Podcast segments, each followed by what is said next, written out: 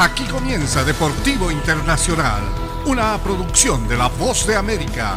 Les informa Henry Llanos.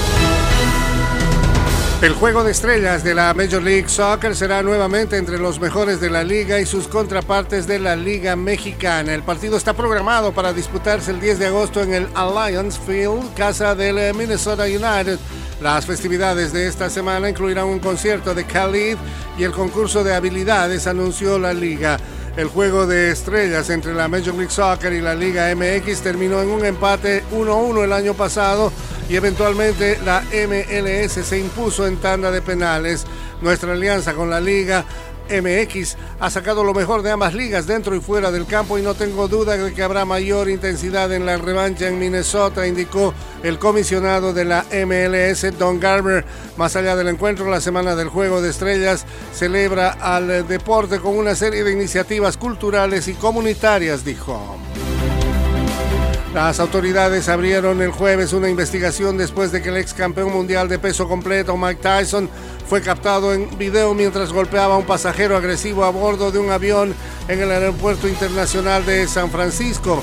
En el video se observa cómo Tyson se inclina sobre su asiento y golpea en repetidas ocasiones al hombre no identificado en la cabeza hasta sacarle sangre. Las imágenes fueron publicadas en primera instancia por TMZ, que dijo que fueron grabadas en un vuelo de JetBlue que se dirigía a Florida. Desafortunadamente, el señor Tyson tuvo un incidente en un vuelo con un pasajero agresivo que comenzó a acosarlo y le lanzó una botella de agua cuando estaba en su asiento, dijo el representante de Tyson a la prensa. Antes del altercado se puede ver al hombre de pie e inclinándose sobre el asiento de Tyson, moviendo los brazos y hablando de manera agitada mientras el exboxeador permanece sentado y en silencio.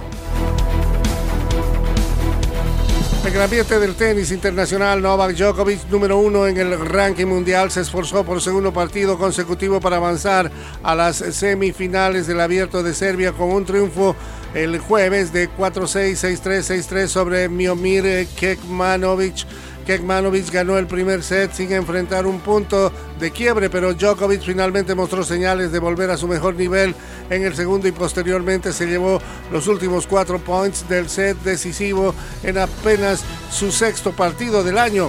El 20 veces campeón de Grand Slam alargó su récord ganador contra compatriotas a 10 partidos desde que cayó ante Janko Tipsarevich en Madrid en el año 2012. Y hasta aquí Deportivo Internacional, una producción de La Voz de América.